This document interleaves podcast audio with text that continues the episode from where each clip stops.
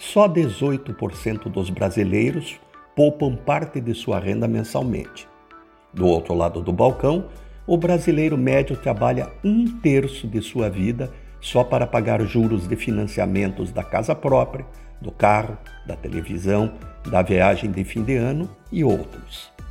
Durante boa parte da nossa história, tivemos a maior taxa de juros do mundo para combater uma das maiores inflações do mundo.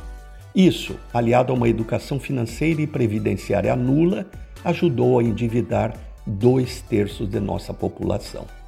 Pior, no país dos maiores juros, estimulou-se o crédito abundante em prestações infindáveis, diferente dos países desenvolvidos, onde não existe compra-prestação.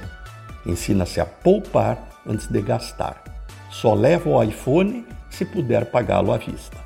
Pois bem, sempre fui crítico quanto mais à compra-prestação, ao uso do cheque especial e ao pagamento parcial do cartão de crédito.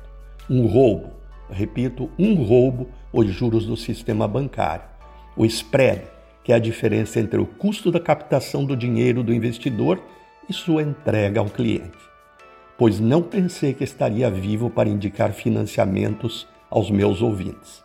Mas chegamos a uma situação econômica única na nossa história, com a menor taxa de juros, no patamar de 2% a Selic e o aumento para 2,75% não altera minha posição. Afirmo que alguns financiamentos valem a pena. Por exemplo, o financiamento habitacional está sendo oferecido a um custo de TR mais 6,5% ao ano.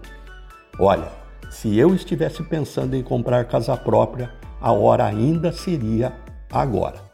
Renato Folador para a CBN.